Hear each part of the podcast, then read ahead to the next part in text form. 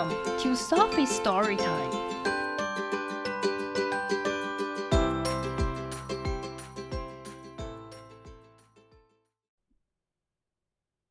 Today's story is The Goodbye Book by Todd Parr. It's hard to say goodbye to someone. 和某人说再见是很困难的。You might not know what to feel. 你也许不知道怎么去感觉。You might be very sad. 也许你会觉得很伤心。You might be very mad. 也许你会觉得很生气。You might not feel like talking to anyone. 也许你不想跟任何一个人讲话。You might just feel like hiding. 你也许想要躲起来。Things might not seem fun anymore. 事情也许看起来不再那么有趣了。You might not feel like eating. 你可能也不想要吃东西。You might not feel like sleeping.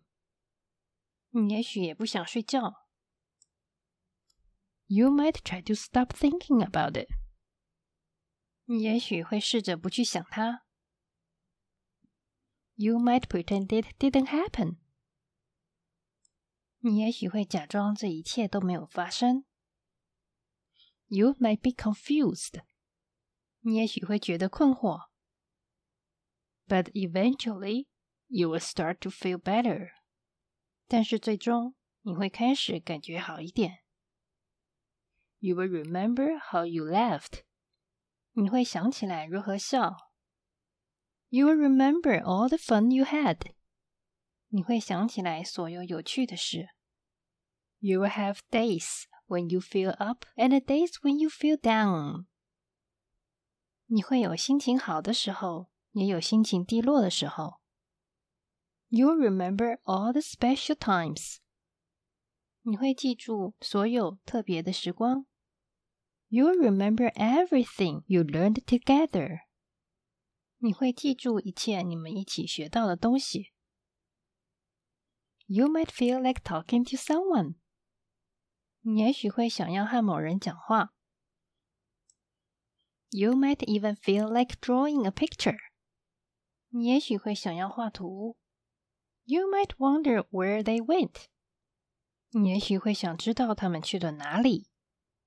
what they are doing now. 他们现在在做什么？Most of all，最重要的是，you will remember how much you love and miss them。你会记得你有多么爱他们和想念他们。You'll go on and try to be brave。你会继续你的人生，而且会试着勇敢。 and you remember that there will always be someone to love you and hold you tight. 你会记得，总会有人爱你，紧紧的拥抱你。We all get sad，我们都会伤心。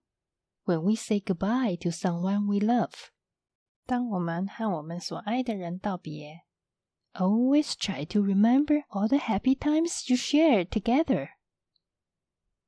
总是试着记住你们一起度过的所有快乐时光。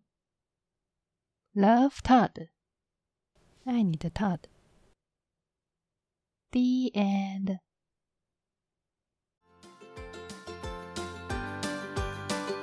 If you like the story, follow us and subscribe to our channel. Tell your friends too. Thank you and see you next time.